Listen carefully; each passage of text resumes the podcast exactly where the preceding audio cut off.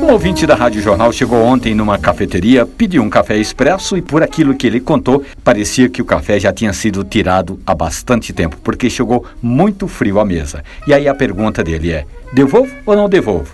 Com educação, sim, eu devolveria. Eu chamaria o atendente e diria que o café não está no ponto. Agora, é sempre bom lembrar que é um costume um tanto quanto esquisito do brasileiro que gosta de tomar café sapecando, queimando a língua. A temperatura ideal para passar um café é aí no máximo de 95 graus Celsius. Agora, se você não tem um termômetro, quando a chaleira começar a chiar, está na hora de desligar e passar o seu café. Porque se a água estiver muito quente, o seu café vai sair sapecado. E aí o aroma e o sabor do café vão estar comprometidos porque vai queimar o óleo que tem o café. Temperatura ideal? Aí em torno de 95 graus. Nem muito frio, nem muito quente. Devolva o café se não estiver bom.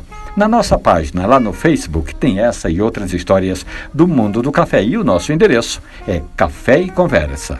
Um abraço, bom café.